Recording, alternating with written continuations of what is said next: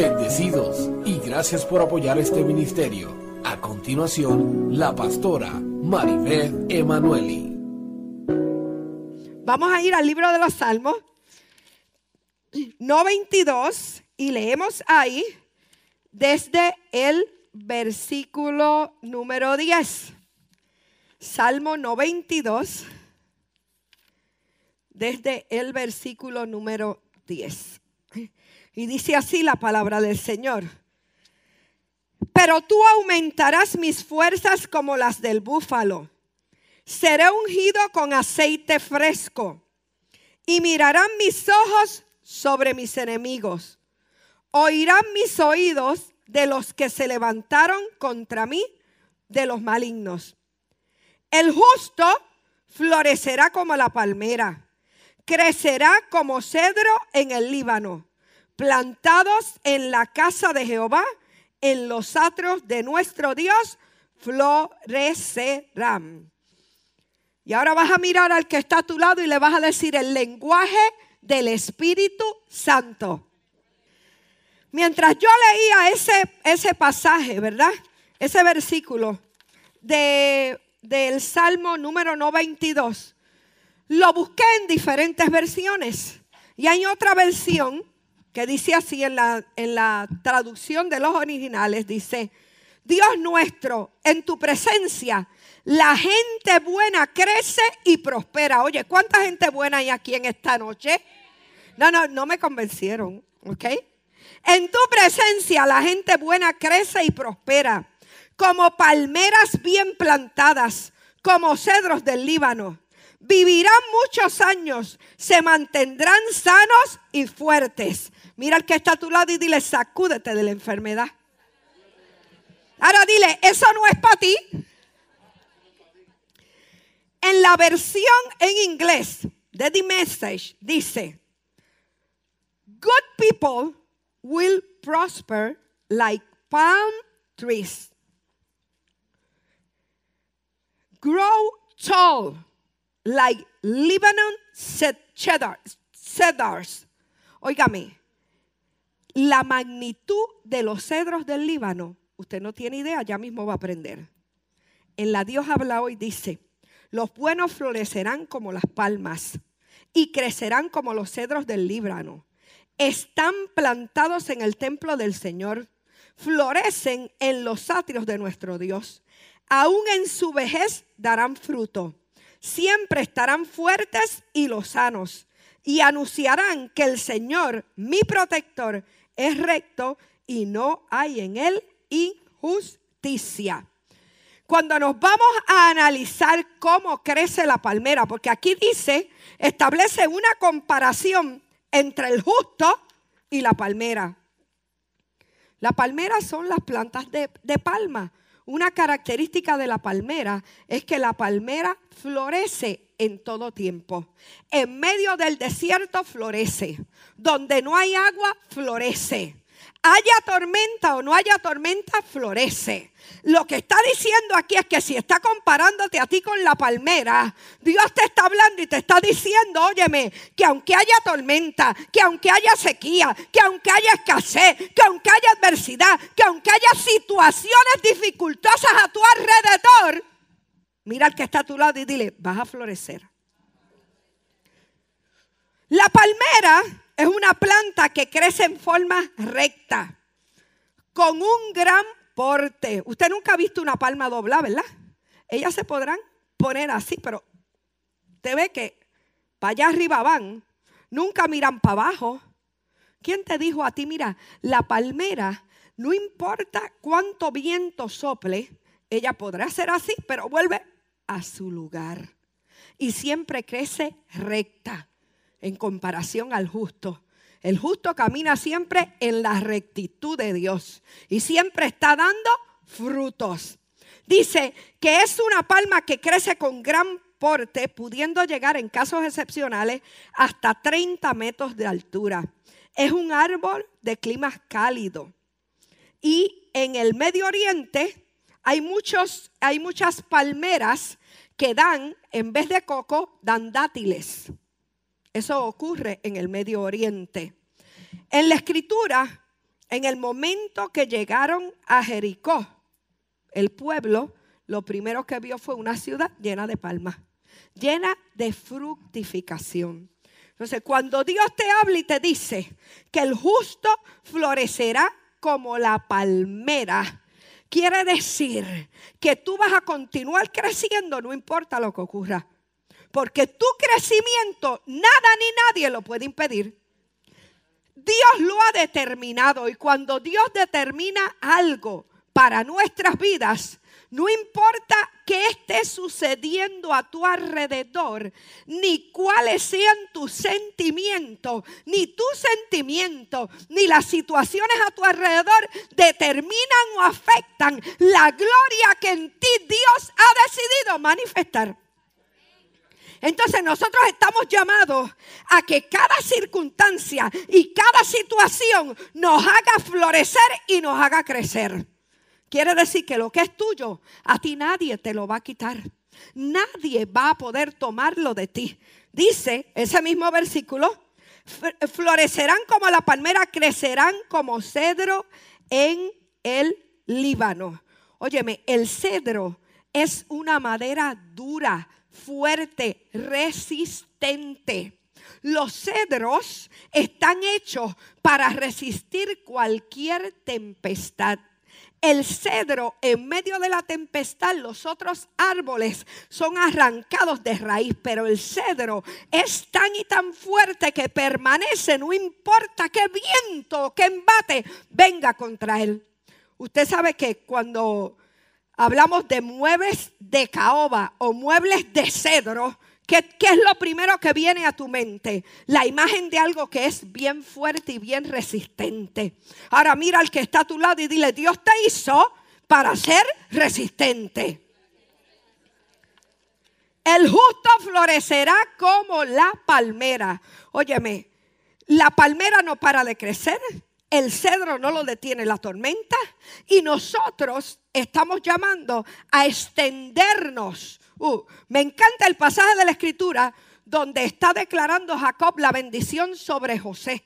Y le dice, y tú te vas a extender sobre el muro.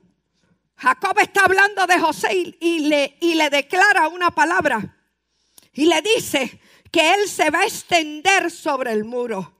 Cuando una planta se extiende sobre el muro, quiere decir que sobrepasa el crecimiento esperado. Usted nunca ha tenido una enredadera que llega hasta cierto punto y usted dice, pero ¿y qué es esto?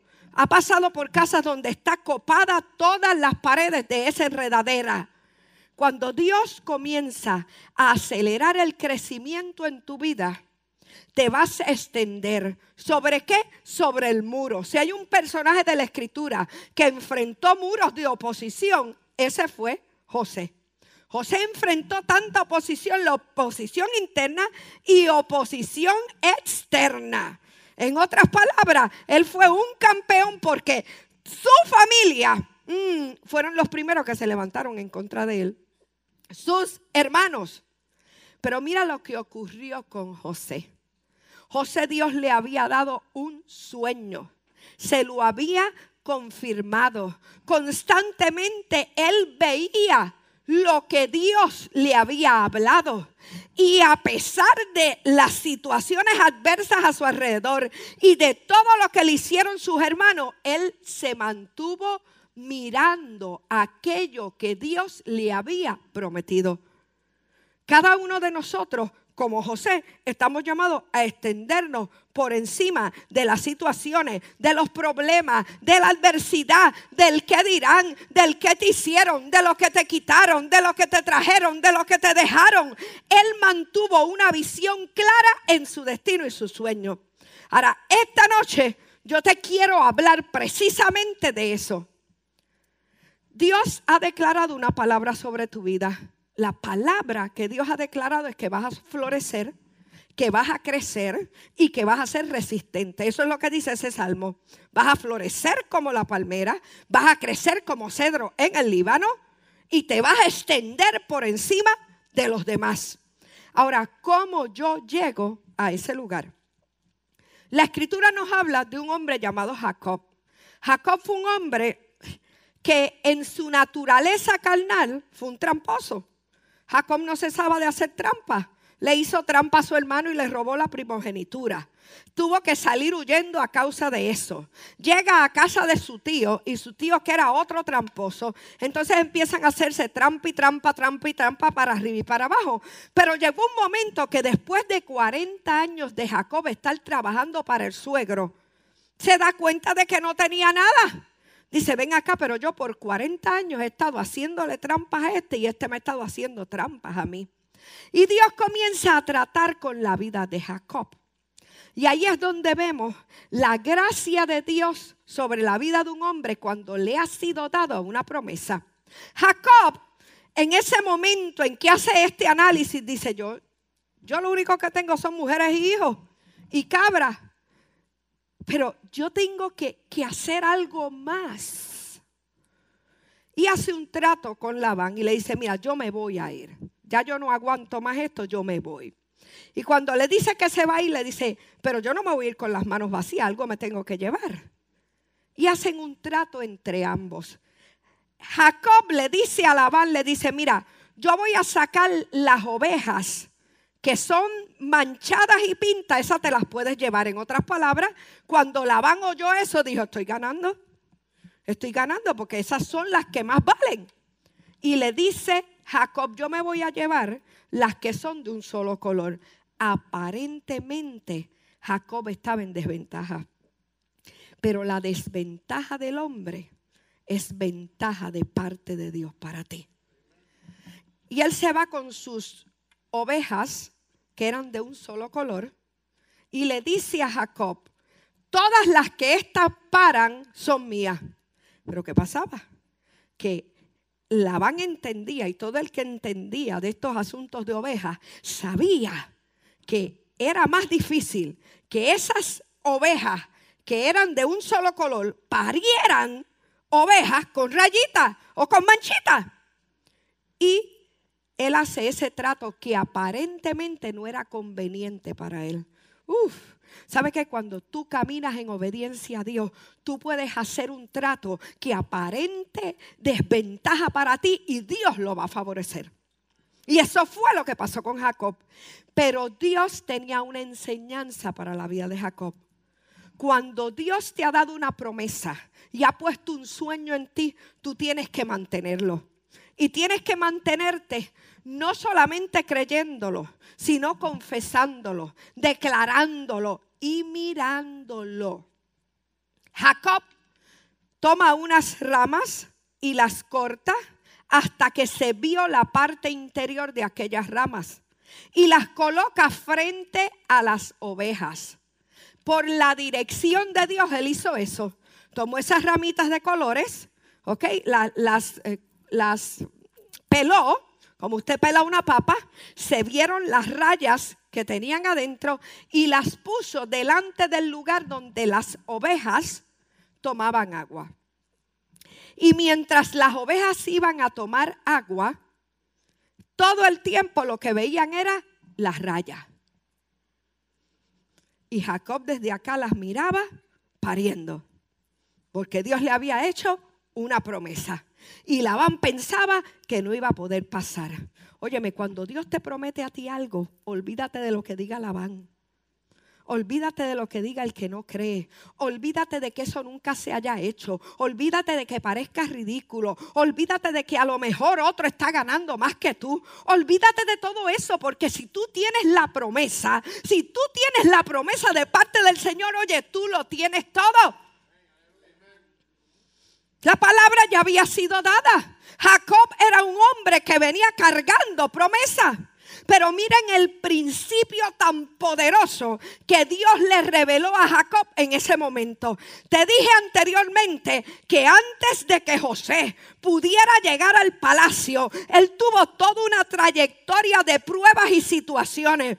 Pero en medio de esas pruebas y esas situaciones, él lo único que veía era la visión que Dios le había dado él veía constantemente aquellas ramas que se tendían delante de él. Él veía constantemente a su padre y sus hermanos inclinarse delante de él. Oye, eso era algo absurdo. Él era el menor de todos, perdóname, el menor no, el, penúltimo de todos los hermanos. Al padre no le hacía lógica. Nadie podía ver a José como un hombre de gobierno. Que no te importe cómo los demás te vean. Tú tienes que verte como Dios te ve. Ese fue el éxito de José, que él pudo verse como Dios lo veía. A él no le importó la crítica de los hermanos. No le importó que el padre no entendiera la visión que él cargaba en su corazón. No le importó nada. Él simplemente se mantuvo mirando aquella visión que Dios le había dado. Llega el momento en que la visión vino a cumplimiento. Pero Jacob todo el tiempo miraba las ovejas y las veía pariendo. Mientras Labán lo único que veía era ovejas de un solo color. Cuando las ovejas comenzaron a parir, comenzaron a parir lo que estaban viendo. Mira al que está a tu lado y dile, ¿qué tú estás viendo? Porque Él puso delante de sus ojos una sola cosa. Quiero llegar a algún sitio en esta noche. Él puso delante de sus ojos la visión para que aquellas ovejas la miraran. ¿Qué veían las ovejas constantemente? Veían las rayitas, ¿verdad?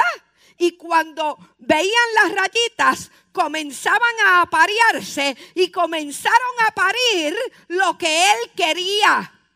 Cuando tú estás viendo lo que Dios ha dicho acerca de tu vida, entonces tú puedes verlo manifestado delante de ti, porque tú constantemente estás manteniendo la visión. No sé si me están entendiendo en esta noche.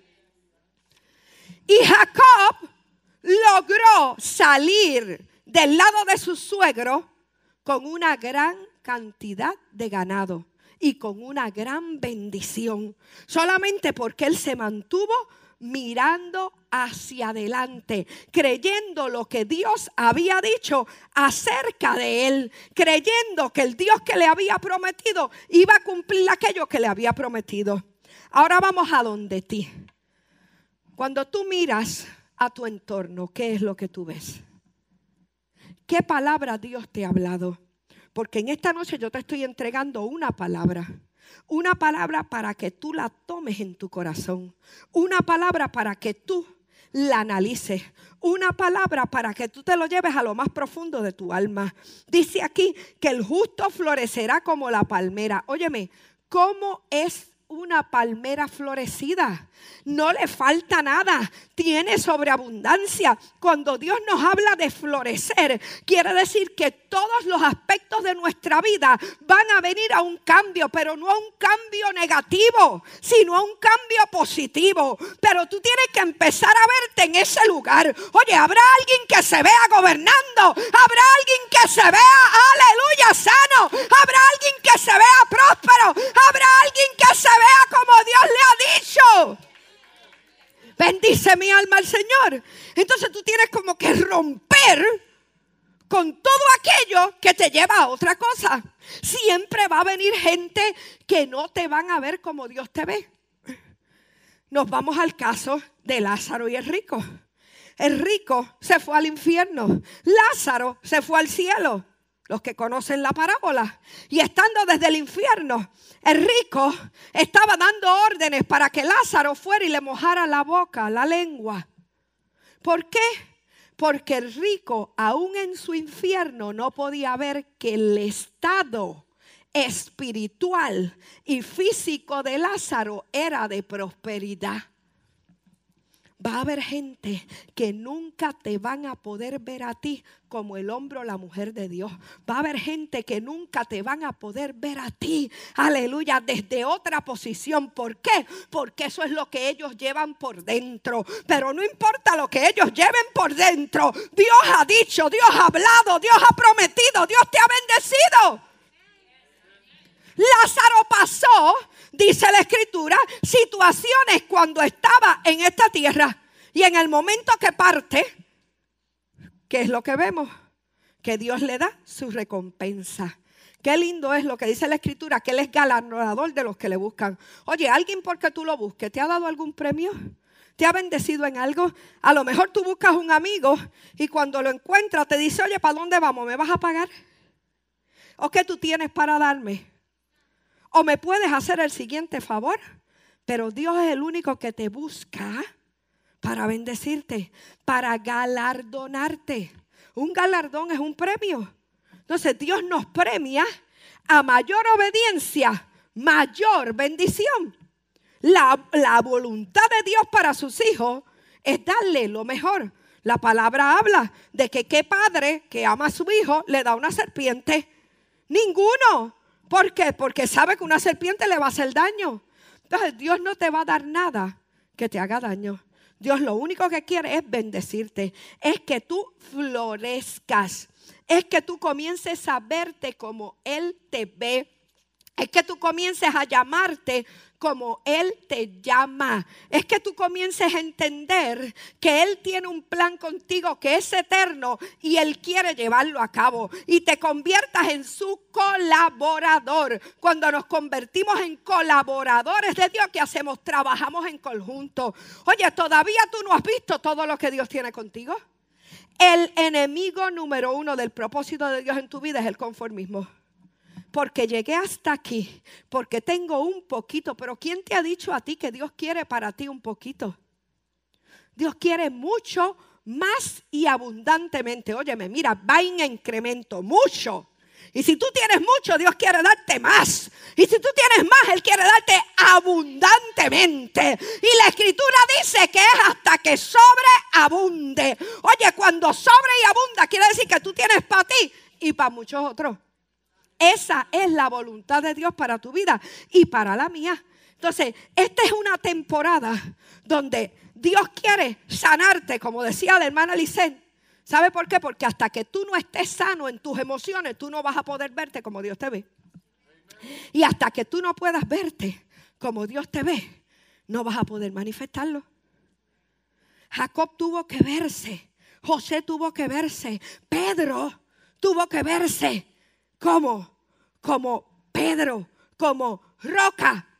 Primero se llamaba Simón y Simón significaba caña, una personalidad débil, una personalidad que se dobla, una personalidad que hoy quiere una cosa y mañana quiere otra.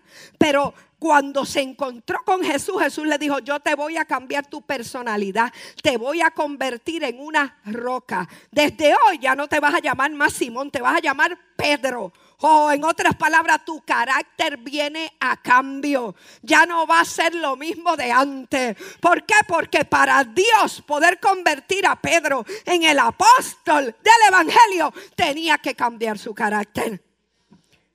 Dios no ha hecho promesa, nos ha hablado grandes cosas, pero el carácter es algo sumamente importante. Porque una persona que no tiene carácter, tú le puedes poner cualquier cosa en las manos y la puede echar a perder. Ahora, tenemos que aprender el lenguaje del Espíritu Santo. Fíjate cómo es esto. Si tú vas a otro país, ¿verdad?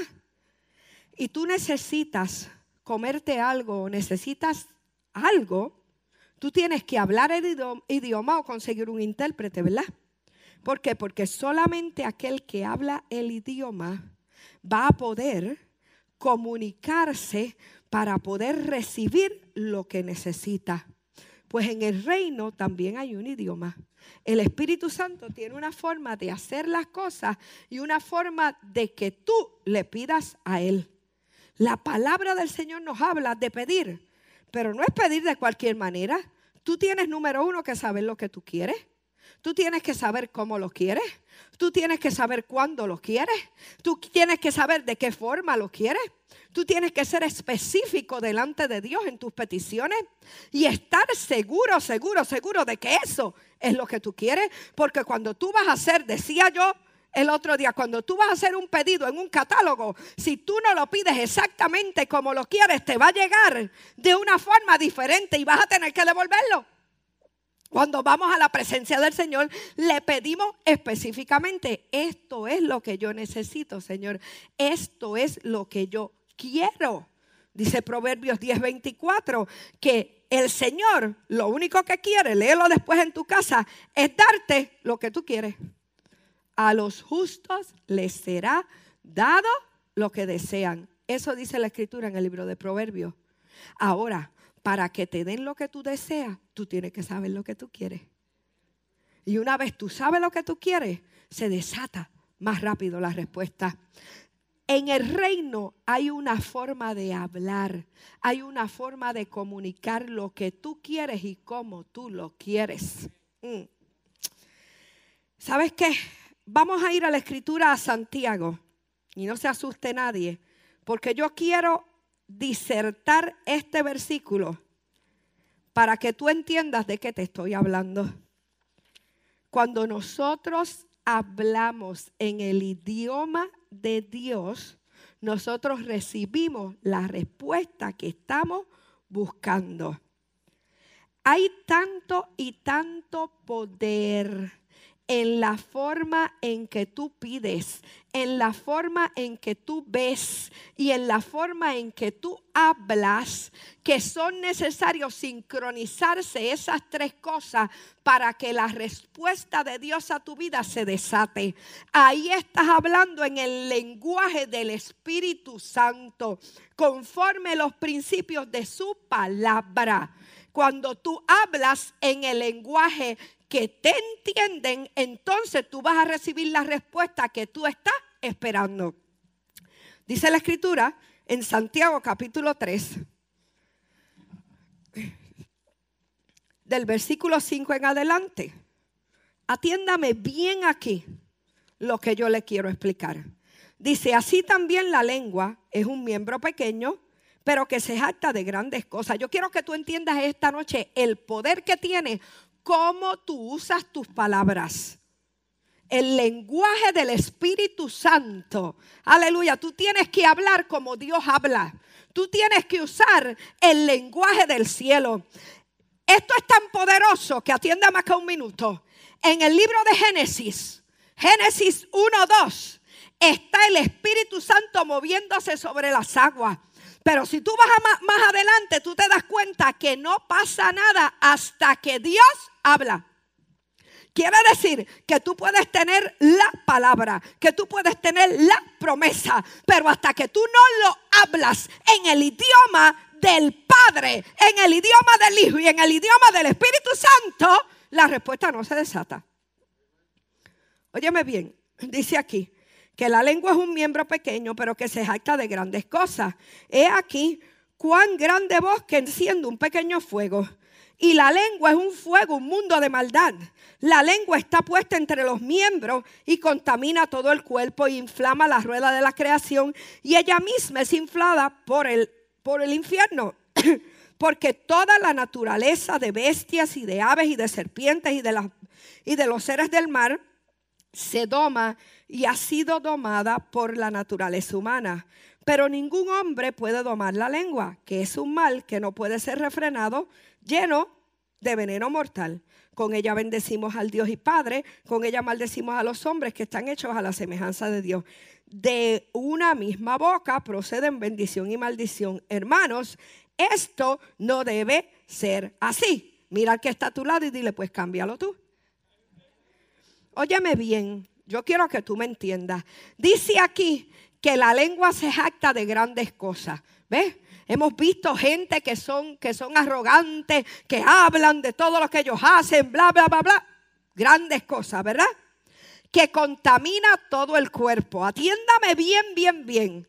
La lengua se jacta de grandes cosas, contamina todo el cuerpo e inflama la rueda de la creación.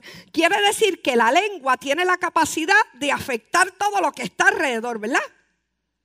Ahora, si la lengua, óigame bien, contamina el cuerpo y habla grandes cosas, cuando nosotros hablamos el idioma del Espíritu Santo, entonces nosotros, en vez de usar la lengua para contaminar el cuerpo, en vez de usar la lengua para inflar la rueda de, la creación, lo que hacemos es que usamos la lengua para afectar nuestro medio ambiente, cambiamos lo negativo en positivo y en vez de contaminar el cuerpo, desintoxicamos el cuerpo y desatamos las promesas de Dios para nuestra vida. ¿Habrá alguien que me haya entendido en esta noche?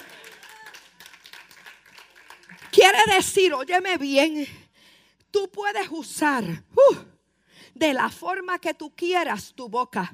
Pero si tú vas a hablar el idioma del Espíritu Santo, entonces esa misma lengua que algunos hombres, porque fíjate como dice el apóstol, esto no debe ser así. Quiere decir que quien decide usar la lengua mal, tú y yo decidimos usarla para hablar derrota, para hablar miseria, para hablar profeta, pobreza, para hablar enfermedad, para comenzar a decir que las cosas están mal. Mira lo poderoso que es esto.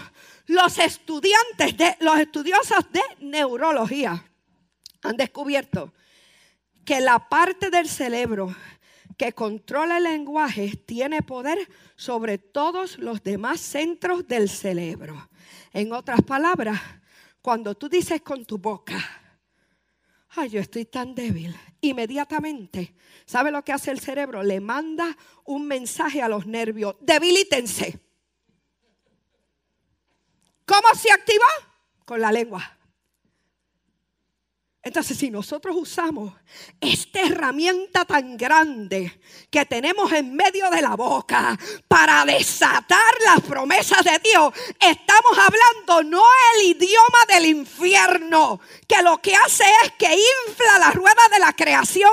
Estamos hablando el idioma del Espíritu Santo. Y tú comienzas a declarar, y comienzas a decretar, y comienzas a hablar todo lo creativo, todo lo constructivo, todo lo edificante todo lo progresivo, todo lo de, lo de victoria, toda la buena palabra que Dios ha hablado sobre ti, sobre tu vida, sobre tus hijos. ¿Qué vas a hacer? Vas a usar la lengua como el Espíritu Santo y el Dios al que tú le sirves lo intencionó. Porque aquí dice que el único que hace que tú uses la lengua mal es el enemigo. Entonces, esto es más que usar la lengua para hablar tontera.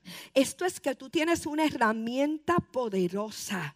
Si tú entiendes esta palabra, tú tienes que entender que tú puedes cambiar todo lo negativo a positivo. Que tú puedes ver hacer grandes cosas y desintoxicar el ambiente a tu alrededor con tus palabras. Si tú llegas a tu trabajo y todo, tú ves a todo el mundo en una actitud negativa, tú comienzas a declarar una palabra diferente. Tenemos que ver lo que Dios ve y llamar las cosas que no son como las que son. Óyeme, entonces tú tienes que creerle a Dios de tal manera que aunque tú veas todo lo contrario, tú vas a hablar el idioma del Espíritu Santo. Hay momentos que a uno le dan ganas de decir lo que no se debe decir. Es un momento de coraje o un momento de frustración. Pero si tú entiendes esta palabra, oye, y tú entiendes que esto, mira, esto la ciencia lo ha probado y Santiago lo descubrió más de dos mil años atrás, que todo tu cuerpo, todo tu ser, la parte que el lenguaje domina, actúa sobre todo tu cuerpo. Por eso usted ve gente que todo el tiempo está, ay, pero es que yo tengo diabetes, es que yo tengo alta presión, es que el médico me dijo, olvídate de lo que te dijo el médico. Tú puedes decir lo que Dios ha dicho acerca de ti. Tú puedes hablar lo que Dios ha hablado acerca de ti. Tú puedes cambiar lo negativo en positivo. Tú puedes en vez de ver la situación que tienes delante de tus ojos, oye, habrá alguien que comience a verse sano, habrá alguien que comience a verse próspero, habrá alguien que comience a verse en un lugar de gobierno, habrá alguien que como José mantenga la visión, habrá alguien que pueda creerle a Dios. Moisés estuvo 40 días y 40 noches delante de la presencia del Señor. Y en ese lugar, ¿qué fue lo que hizo Dios? Le dijo, tú sabes qué, aquí te voy a entregar el modelo del tabernáculo. ¿Dónde lo vio él? Lo vio en el monte. ¿Dónde lo hizo realidad? En el llano. Tú tienes que subir al monte, a la presencia del Señor, ver lo que Dios te ha dicho, verte dentro de eso, vivirte ese sueño. Óigame, yo los voy a llevar atrás. Porque a veces hay que hablarle, como le hablaba Jesús a los apóstoles, con cosas relacionadas contigo. ¿Tú te acuerdas la primera vez que tuviste a alguien que te gustaba mucho, mucho, mucho, mucho, mucho? ¿Mm? Veo mucha sonrisa. ¿Ah? Y tú miraste y tú dijiste, wow. Bueno, en Puerto Rico dicen por ahí, ensíllame la que me la llevo. Aleluya. Mire, y viste esa mami o ese papi y dijiste, bendito. Y empezaste inmediatamente, la mente corrió. Ya tú te viste montado en el carro, ya tú te viste comiendo con ella, ya tú te viste invitándola a salir. Come on, somebody. ¿Habrá alguien que me entienda en esta noche? Ahora, ¿podrás tú hacer lo mismo con lo que Dios te ha prometido? Si Dios te ha dicho, aleluya, yo te voy a levantar con poder, yo te voy a usar, tu familia va a venir a mis pies.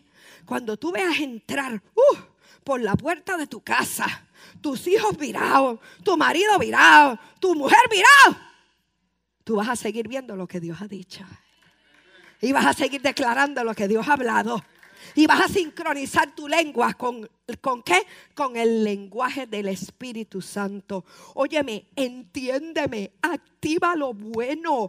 Tienes que que quitar la contaminación que hay a tu alrededor a causa de tu propia lengua, porque has estado, a lo mejor no hablas mal de nadie, pero has estado hablando mal de ti, mal de tus hijos, mal de, de tu negocio, mal de tus finanzas, mal de tu situación. Óigame, y te voy a decir una cosa. El que habla mal, mal dice. Quiere decir que con tu boca tú no estás hablando el lenguaje del Padre, tú estás asociándote con que con el enemigo y usando la lengua como un instrumento de destrucción cuando Dios intencionó que la lengua tuya sea un instrumento creativo y lo que no se veía se vio cuando Dios dijo sea la luz. Oh my God. Mira, desde hoy, desde que salgas por esa puerta, comienza a hablar lo que Dios habla. Comienza a creerle a Dios. Mm. La escritura dice que Cristo es el verbo. Oye, llévate a Cristo en la lengua. Porque ¿qué es Cristo? La palabra. Entonces, cuando tú hablas el lenguaje del Espíritu Santo, tú hablas la palabra. En otras palabras, tú, el Padre y el Hijo en tu boca se ponen de acuerdo. ¿Para qué? Para que sea creado alrededor tuyo todo lo que Dios ha hablado acerca de tu vida. Y todos en algún momento tenemos la tentación de decir algo por lo que vemos. Pero Acuérdate de la historia de Jacob. Jacob, Dios mismo le enseñó. ¿A qué? A que pudiera ver lo que no se veía. Y Labán dijo, esto no le va a dar resultado. Pero Dios en su eternidad sabía, como Él creó el sistema neurológico, Él sabía el poder que tenía el que Jacob pudiera ver lo que Dios veía y pudiera hablar lo que Dios decía. Uh, en la escritura hay una historia de una mujer que se llamó Rispa. Rispa era una de las concubinas del rey Saúl. Y todos sus hijos murieron en una batalla, pero a Rispa le había sido profetizado que sus hijos serían reyes ella tiene delante de ella unos cadáveres. Óyeme, lo único que había era muerte delante de sus ojos. Y miraba, y miraba los cuerpos muertos, pero ella se agarró de la palabra que le había sido dada. Y dice la escritura que vino la lluvia. Mm. Vinieron las aves del cielo. Se quisieron comer aquellos cuerpos y ella espantaba las aves del cielo. y se tendió sobre una roca. Óyeme, cuando tendemos nuestra familia, nuestros hijos y las promesas que Dios nos ha hecho sobre las rocas, estaremos seguros. Esa mujer se tendió sobre la roca y todo el tiempo de la ciega, ella estuvo allí tendida sobre la roca hasta que le dieron aviso al rey David de lo que había sucedido. Y el rey David inmediatamente dijo, busquen los cadáveres de Saúl y de sus hijos y hagan un entierro real. Ella creyó, aun viendo a sus hijos muertos, que ellos serían enterrados como reyes. Se mantuvo y no se movió de su lugar hasta que esa promesa se hizo una realidad. Uh, todo el tiempo de la ciega, mientras otros celebraban, ella creía. A Abraham le fue dada una promesa y en un momento dado uh, vinieron los cuervos en el momento que esa promesa estaba siendo confirmada, vinieron los cuerpos a tratar de comerse el sacrificio que él presentaba delante del Señor. Oh my God. No dejes que los cuerpos, de que los cuervos se coman el esfuerzo de tu trabajo. Dice la escritura que Abraham los espantaba. ¿Cómo los espantó? Los espantó toda la noche. No nos podemos cansar hasta que veamos lo que Dios nos ha prometido. Pero tienes que sincronizarte con el lenguaje del Padre. Estaba lloviendo en el internet un anuncio de una gente que dicen que en 10 días tú puedes aprender cualquier lengua. ¿Por qué? Porque te ponen a escucharla. Y eso entra a lo más profundo de tu sistema y tu cerebro responde a eso. Ahora te pregunto yo, ¿qué tú estás escuchando? Porque Jehová le dijo a Josué, quiero que medites en este libro de la ley de día y de noche. Porque entonces harás prosperar tu camino y todo te saldrá bien. ¿Qué es lo que escuchamos? ¿Las malas noticias? ¿Qué es lo que escuchamos? ¿Las fatalidades? ¿Qué es lo que escuchamos? ¿Los amigos que nos vienen a hablar de la vieja criatura y de la antigua manera de vivir?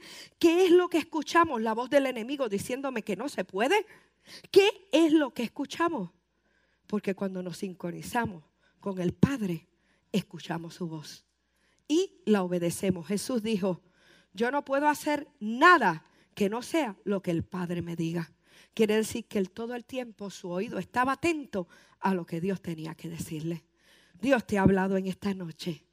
Óyeme, esta palabra es poderosa.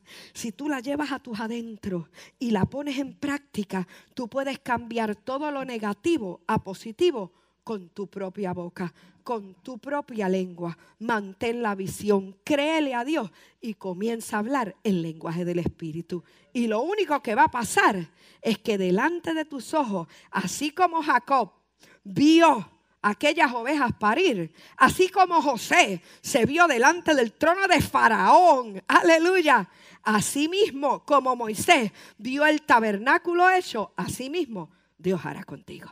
Amén. Dios te bendiga, Dios te guarde.